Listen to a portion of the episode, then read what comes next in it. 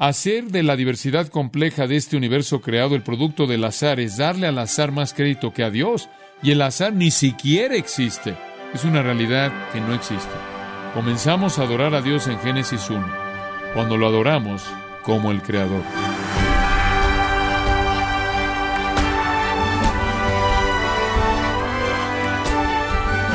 Gracias por acompañarnos en su programa Gracias a vosotros con el pastor John MacArthur. Es interesante ver que muchos científicos obtienen resultados en sus estudios y simplemente atribuyen todo lo que ven a la casualidad.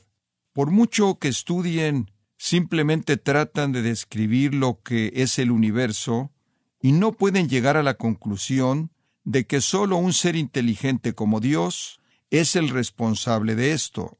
Albert Einstein, por ejemplo, dijo desde luego que hay una masiva mente de inteligencia detrás del universo, y todo hombre que no lo cree es un necio, y otra realidad es que nunca llegaremos a conocerlo. Bueno, esto nos hace ver que las mentes científicas no pueden llegar al conocimiento de Dios sin abrir sus Biblias.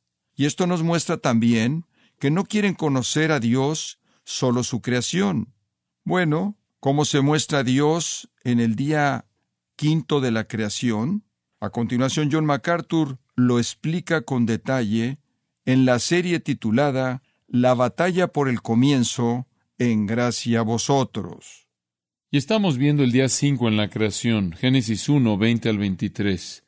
Génesis 1, 20 al 23. El texto dice, Dijo Dios, produzcan las aguas seres vivientes, y aves que vuelen sobre la tierra en la abierta expansión de los cielos y creó Dios los grandes monstruos marinos, y todo ser viviente que se mueve, que las aguas produjeron según su género, y toda ave alada según su especie. Y vio Dios que era bueno.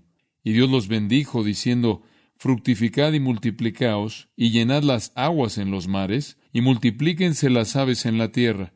Y fue la tarde y la mañana el día quinto. Una de las cosas que continúa impresionándome conforme leo más y más y lo que sucede en una serie como esta, normalmente es que una vez que comienza una serie, comienzan a mandarme cosas hasta que mi biblioteca está prácticamente saturada, más allá de lo que puedo entender. Y he estado leyendo y simplemente tengo que descargar algo de eso en ustedes.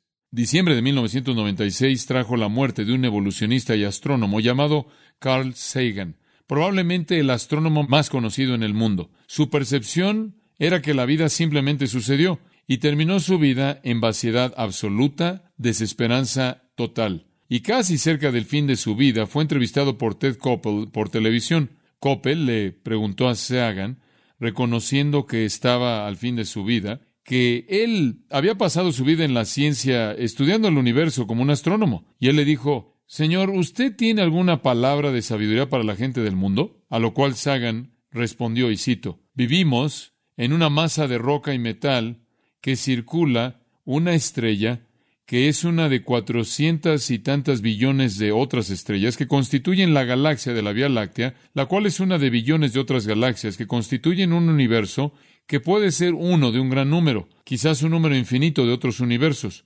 Eso vale la pena ponderar. Fin de la cita. Pensó en eso y pensó y pensó y nunca dejó que Dios fuera una realidad. Y al final, el evolucionista más brillante solo sabe que el universo existe. No sabe cómo, no sabe por qué, y sobre todo no sabe quién es el creador. Qué triste.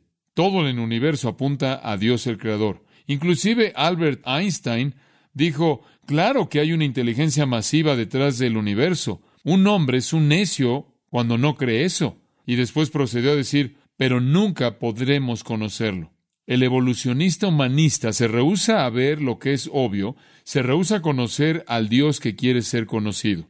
De regreso al orden creado en sí mismo. De nuevo, la complejidad y la diversidad lo dejan a uno sin ninguna otra explicación posible que inteligencia divina y poder divino de proporciones que van más allá de nuestra comprensión. Simplemente recojo las pequeñas partes, los pequeños pedazos del orden creado que hablan de esta complejidad y diversidad y comparto unas cuantas de ellas con ustedes. Algunos pájaros navegan usando las estrellas cuando migran. ¿Cómo saben que deben hacer eso? De hecho, los pájaros, las aves, que son creados a partir de huevos adentro de un edificio que nunca han visto el cielo pueden orientarse a sí mismos hacia un hogar cuando se les muestra un cielo artificial que representa un lugar en el que nunca han estado. Las palomillas tienen dos oídos y hay unos pequeños insectos microscópicos que les gusta vivir en el oído de una palomilla. Pero lo que es interesante es que estos insectos microscópicos ocupan solo un oído de la palomilla. Si los insectos se meten en ambos oídos, la palomilla no puede volar. Entonces, los científicos encuentran estos pequeños insectos solo en un oído. ¿Cómo saben estos insectos que solo un oído está ocupado? Y después, el escarabajo bombardero, que es fascinante, tiene dos químicos en su pequeño cuerpo que se mezclan de manera perfecta y en el momento correcto se combinan afuera de su cuerpo cuando son disparados e intersectan y explotan en la cara de un enemigo. Esa es la razón por la que se les llama escarabajo bombardero. No obstante, los dos químicos que crean una explosión afuera del cuerpo nunca se combinan prematuramente para que explote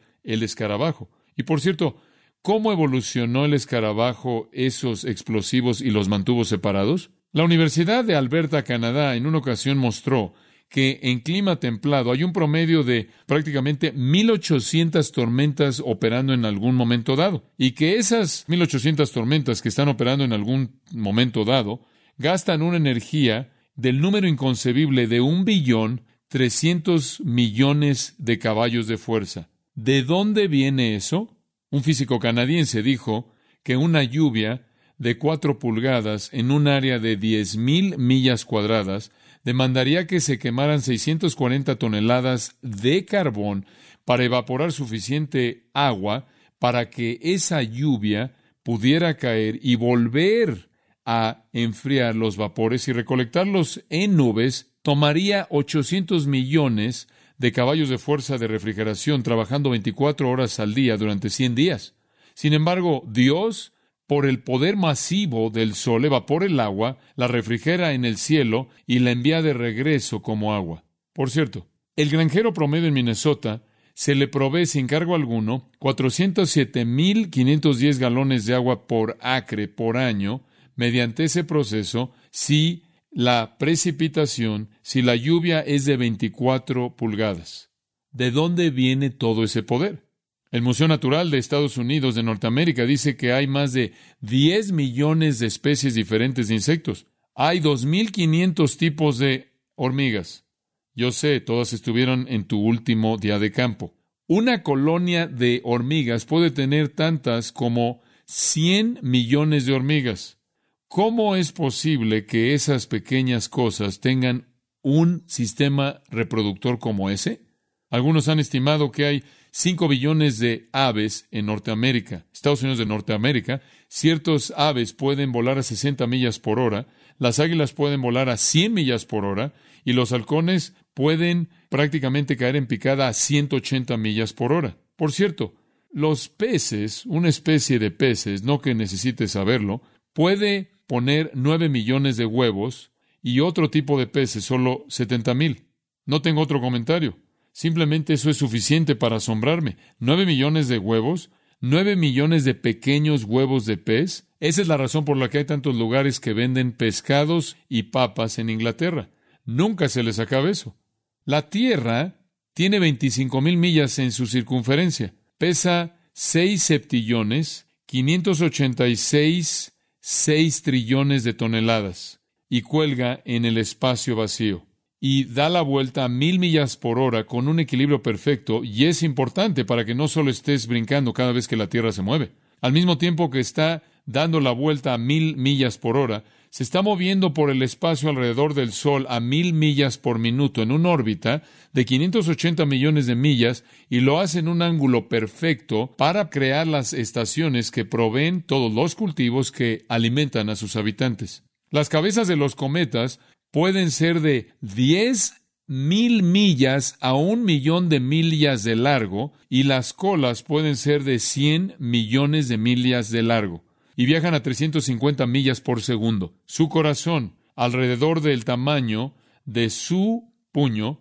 pesa menos de media libra, pesa menos de medio kilo. Y lo que hace es que bombea más de 1.800 galones de sangre por día y hace suficiente trabajo en 12 horas para levantar 65 toneladas del suelo. ¿Sabía usted que el Sol quema, esto es asombroso, 4 millones de toneladas de materia por segundo? Considerando las cosas que son muy pequeñas, como el átomo, no son visibles. Sabemos que existen, pero hasta el día de hoy no son visibles. Los átomos son tan pequeños que se necesitan tres átomos para constituir una molécula de agua.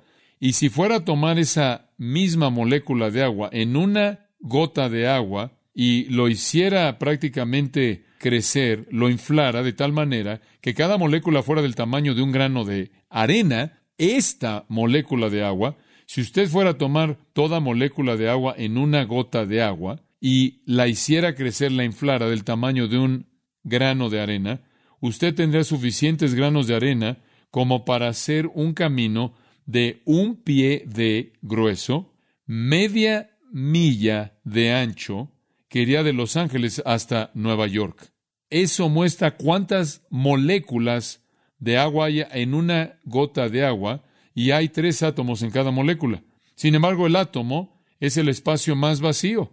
El material en sí en el átomo, vamos a decirlo así, toma una trillonésima parte del volumen del átomo. Y cuando los átomos se combinan, únicamente se unen en su órbita externa de electrones. Eso es todo. Lo que hace parecer que la materia sea sólida son los movimientos dentro de los átomos. Todo primordialmente es espacio vacío. Si a la persona promedio se le exprimiera el espacio de ella, ese es un pensamiento interesante, ¿no es cierto?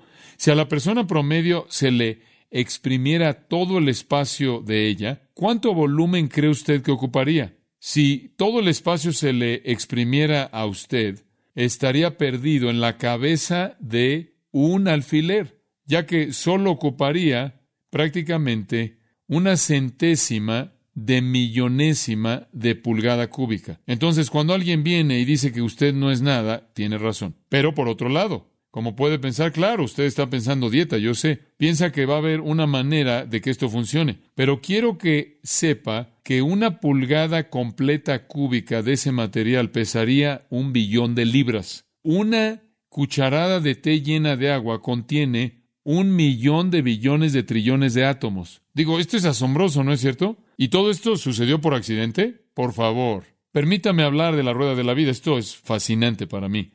¿Quién inventó la rueda de la vida? Alguien dijo que los mayas lo hicieron. No, los mayas no lo hicieron, fue Dios. Ahí hay una rueda de la vida. Las tiene por todos lados en usted. La rueda de la que estoy hablando, la rueda de la vida, los científicos la llaman la rueda de la vida que se encuentra en una enzima ATP. Su estructura recientemente ha sido identificada y ha ganado un premio Nobel unido en 1997 para dos científicos, Paul Boyer de Norteamérica, Estados Unidos de Norteamérica, y John Walker de el Reino Unido. La rueda en esta enzima rota alrededor de 100 revoluciones por segunda. Este motor miniatura es 200 veces más pequeño que una cabeza de alfiler y está girando a 100 revoluciones por segundo. Toda célula en su cuerpo y toda célula en todo ser vivo tiene miles de estos motores. Toda célula en todo ser vivo tiene miles de estos motores en tan solo una célula. Alguien estimó que su cuerpo tiene 10 cuadrillones de estos pequeños motores. Permítame decir lo que este pequeño motor hace. El trabajo del motor del ATP es hacer que la molécula adenosino trifosfato ATP de adenosino difosfato ADP y ácido fosfórico, una síntesis que requiere una carga de energía. Esto es un ingreso de energía. El ATP entonces puede disolver el ADP de nuevo, dándole la energía al ensamblarse o al pegarse a otro proceso químico dentro de la célula que demanda la energía para que pueda reaccionar. Entonces la energía es dirigida y los productos son reciclados constantemente, constantemente en ese pequeño motor, del cual usted tiene 10 cuadrillones que están operando todo el tiempo. Y el doctor Walker dice, y cito, demandamos nuestro peso corporal en ATP diariamente. Fin de la cita. Entonces, el pequeño motor tiene que reproducir su cuerpo, su peso corporal entero diariamente. Estamos prácticamente dándole la vuelta a esa cantidad de ATP, reciclando esa energía, no reciclando, sino en un ciclo continuo de esa energía para mantenernos a nosotros mismos pensando y caminando, haciendo lo que estemos haciendo. Si tenemos un día tranquilo, un día relajado, únicamente vamos a usar alrededor de la mitad de nuestro peso corporal de ATP. Pero si trabajamos duro, hasta una tonelada de ATP reciclada en un día. En 1993, el profesor Boyer dedujo por medios indirectos cómo el ATP era producido, pero prácticamente quedó en manos del Dr. Walker en 1994 proveer el primer retrato detallado de cómo el motor opera. Él usó rayos X y un microscopio de electrones para poder tomar una foto atómica. Y después una persona japonesa vino en 1997 con un pequeño filamento fluorescente pegado al microscopio de electrones para que el motor pudiera verse girando bajo el microscopio. Estos pequeños motores extremadamente complejos girando están diseñados de manera brillante. Cada motor está construido de 31 proteínas separadas. Y recuerde, estas son 200 veces más pequeño que la cabeza de un alfiler. Y tienen 31 componentes de proteína que están constituidos de miles de aminoácidos arreglados u ordenados de manera precisa. ¿Lo estoy perdiendo? Esto se pone peor. Esto sigue párrafo tras párrafo tras párrafo. Estas pequeñas máquinas están produciendo con cada vez que da vuelta la rueda alrededor de 100 revoluciones por segundo y están produciendo el ciclo de energía necesario para mantenerlo vivo y para mantenerlo funcionando. Es increíble, dice el doctor Walker, pensar de estos motores de vida girando en todas las células de nuestros cuerpos y están girando en todas las células de todo lo que vive. ¿Quién diseñó estos pequeños motores de rueda? ¿Quién los energiza? Salmo 139, versículo 14. Fuimos asombrosamente formados. Salmo 139, 14. Formidables, maravillosas son las obras que Dios hizo. Dios nos hizo de manera formidable, maravillosa. Ahora, mi amigo R.C. Sproul es parte teólogo y parte filósofo. Y yo lo valoro, lo estimo por su teología, pero realmente lo estimo por su filosofía. Él, de hecho, es un filósofo simpático porque él puede hacer que la gente se vea tan necia que no puedes responder de otra manera más que reírte. Ahora, Sproul dice que solo hay cuatro opciones para el origen del universo. Solo tiene cuatro. Opción número uno, el universo es una ilusión, no existe. Esa es la opción número uno. Opción número dos, se creó por sí mismo. Opción número tres, existe por sí mismo y es eterno. Opción número cuatro, fue creado por alguien que es autoexistente. Sproul dice que no hay ninguna otra opción. O no existe, o se creó a sí mismo, siempre existió o alguien lo creó. Eso es todo. Él dice, y cito, he estado confundido por décadas y buscado el consejo de filósofos, teólogos y científicos. No he podido localizar ninguna otra opción teórica que no pueda encontrarse bajo estas cuatro opciones. Eso es todo lo que tiene. Y después Sproul dice, la opción número uno debe ser eliminada por dos razones. Esa es la opción que dice que no existe, es toda una ilusión. Primero, si es una ilusión falsa, entonces no es una ilusión. Si es una ilusión verdadera, entonces alguien o algo debe estar existiendo para tener esa ilusión. Si este es el caso, entonces aquello que está teniendo la ilusión debe ser autocreado, autoexistente o causado por alguien en últimas autoexistente. Por lo tanto, todo no es una ilusión. En segundo lugar, él dice, usted puede eliminar la número uno, la teoría de la ilusión, porque si suponemos que la ilusión es absoluto, que nada existe, incluyendo aquello que está teniendo la ilusión, entonces no hay duda alguna del origen, no hay ni siquiera una pregunta que responder acerca de los orígenes, porque literalmente nada existe. Pero si algo existe, entonces lo que existe debe ser autocreado, autoexistente o creado por alguien que es autoexistente. Fin de la cita. Ahora veamos la opción 2 que el universo se creó a sí mismo. Bueno, por toda lógica, formalmente esto es falso. Es contradictorio e imposible en términos lógicos. Sproul dice, y cito, en esencia, la autocreación demanda la existencia de algo antes que exista. Fin de la cita. ¿Escuchó eso? No puede crearse a sí mismo a menos de que usted exista para crearse a sí mismo. Y cito, la autocreación es una imposibilidad lógica y racional, él escribe, ya que para que algo se crea a sí mismo debe ser antes de lo que es. Esto es imposible. Es imposible que los sólidos, los líquidos y los gases, es imposible para los átomos, las partículas subatómicas, es imposible para la luz, es imposible para el calor, es imposible para Dios. Nada en ningún lugar, en ningún momento puede crearse a sí mismo, porque si pudiera, tendría que existir antes de que se creara a sí mismo. Fin de la cita. Sproul señala ahí que puede ser autoexistente y no violar la lógica, pero no puede ser autocreado. Cuando los científicos dicen, bueno, 15 a 20 billones de años atrás el universo se creó a sí mismo, ¿qué están diciendo? Están diciendo que nada explotó en algo. Esa es una imposibilidad lógica. Retener una teoría de autocreación es totalmente irracional y rechaza toda lógica. Dicha teoría puede ser creada, pero no puede ser defendida de manera razonable. Entonces tiene usted la opción número tres, que el universo existe como lo conocemos y siempre ha existido eternamente. Bueno, eso no funciona. Usted no es eterno y tampoco lo soy yo. No existimos siempre. Hubo un momento en el que no existimos. Hubo un momento cuando nuestros hijos no existieron. Hay todo tipo de cosas en este mundo que hubo un momento en el que no existieron. De hecho, todo lo que nos rodea hubo un momento en el que no existió. ¿Cómo podía el universo existir para siempre y después en el tiempo, esto es crear la vida, lo que nunca había hecho para siempre? Si el universo siempre existió, entonces todo en él siempre ha existido.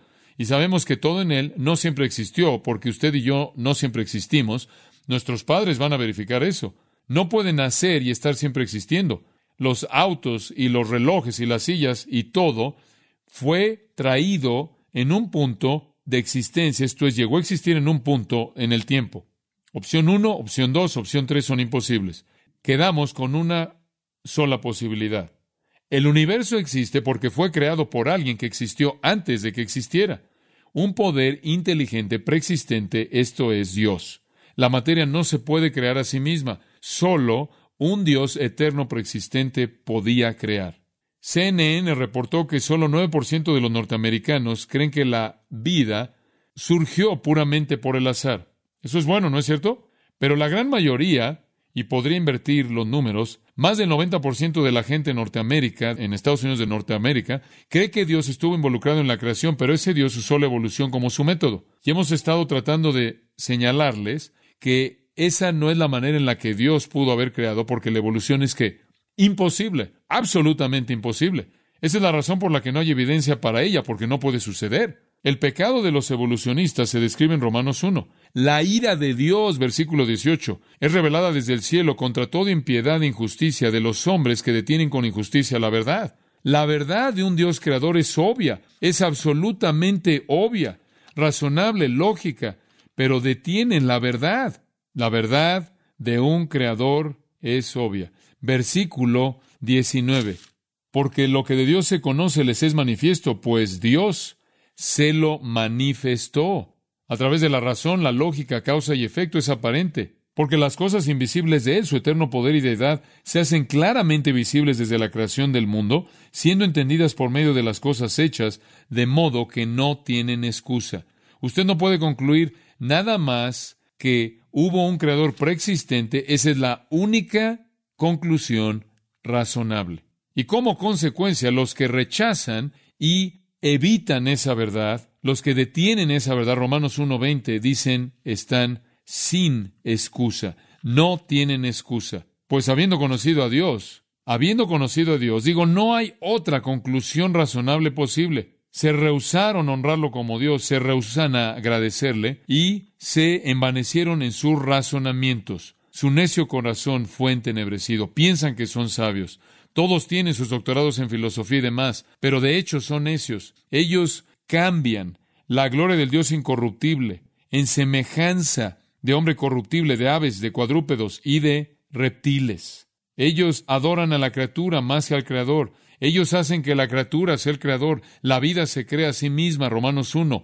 Adoran la creación, ven la creación como la fuerza de vida que crea. Es ridículo desde el punto de vista lógico, como lo señalamos hace un momento. ¿Cómo llegó a existir el universo? Regresemos al capítulo 1 de Génesis y regresemos en donde hemos estado. Llegó a existir exactamente de la manera en la que es descrita en el capítulo de apertura de la Biblia, la cual es inspirada por Dios, la cual es verdad, es inerrante e infalible. La verdad de los orígenes es presentada aquí claramente en seis días solares de 24 horas, seis días definidos como tarde y mañana, o un periodo de tinieblas o de oscuridad y un periodo de luz, seis días normales. En seis días Dios creó el universo entero de la manera en la que es ahora. les hemos estado mostrando a través de este estudio que fue alrededor de 6 a 7 mil años atrás y eso es todo.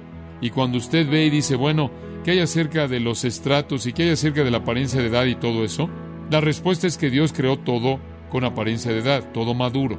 Y el diluvio también, el cual ocurre más adelante, cambia la faz de la configuración de la Tierra y responde a muchas de las preguntas que se presentan con respecto a la topografía y roca sedimentaria y fósiles y todo eso. Pero la Biblia es muy clara.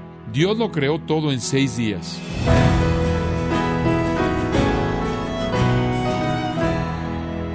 Hemos estado escuchando al pastor John MacArthur con el mensaje La creación del día 5, parte de la serie titulada La batalla por el comienzo, en gracia a vosotros. Permítame compartirle esta carta que nos envió Calip Sierra Peña de Perú. Dice Calip Sierra lo siguiente: Hermanos de gracia a vosotros, les escribe Calip Sierra desde Perú, departamento de Apurimac, provincia de Abacay. Estoy muy agradecido con el Señor por vuestro ministerio. Sigo sus programas a través del Internet. Para mí es de suma bendición el mensaje fiel predicado por el hermano MacArthur. Me ayuda en la madurez espiritual y conocimiento del Señor Jesucristo. La predicación fiel y eficaz de la palabra del Señor es muy escasa en América Latina. En las iglesias evangélicas hay mucha confusión. La política, misticismo, liberalismo, arminianismo, arrianismo, movimientos que tratan de desviar y desvían, de hecho, a la gente en la fe. Necesitamos para América Latina conferencias como Fuego Extraño, que fue de mucha bendición, y que vale la pena pelear por la verdad. Sigo su ministerio a través de los libros que escribe el hermano MacArthur. Gracias a Calib Sierra Peña por su carta, y una vez más, estimado oyente, nos alienta saber cómo Dios obra en su corazón cuando escucha la palabra en la predicación que llevamos cada día en gracia a vosotros. Si tiene alguna pregunta o desea conocer más de nuestro ministerio, como son todos los libros del pastor John MacArthur en español, o los sermones en CD, que también usted puede adquirir, escríbanos y por favor mencione la estación de radio por medio de la cual usted nos escucha en gracia a vosotros. Es importante conocer no solo el país y ciudad de donde usted nos escucha, sino también la radio. Para quienes contactan nuestro ministerio por primera vez, pueden solicitar una copia del mensaje de promoción sin costo alguno, un mensaje por oyente únicamente. Si usted vive en los Estados Unidos o Puerto Rico, escríbanos a Gracia Vosotros, P.O. Box 4000, Panorama City, California 91412 o puede escribirnos a través del siguiente correo electrónico radio arroba gracia Y en nuestra oración que Dios haya obrado en su vida y hablado a su corazón, desafiándole y ministrándole por medio de la enseñanza de su palabra. Y tenga presente que sus oraciones son vitales y que puede ofrendar a gracia vosotros yendo a nuestra página en gracia.org.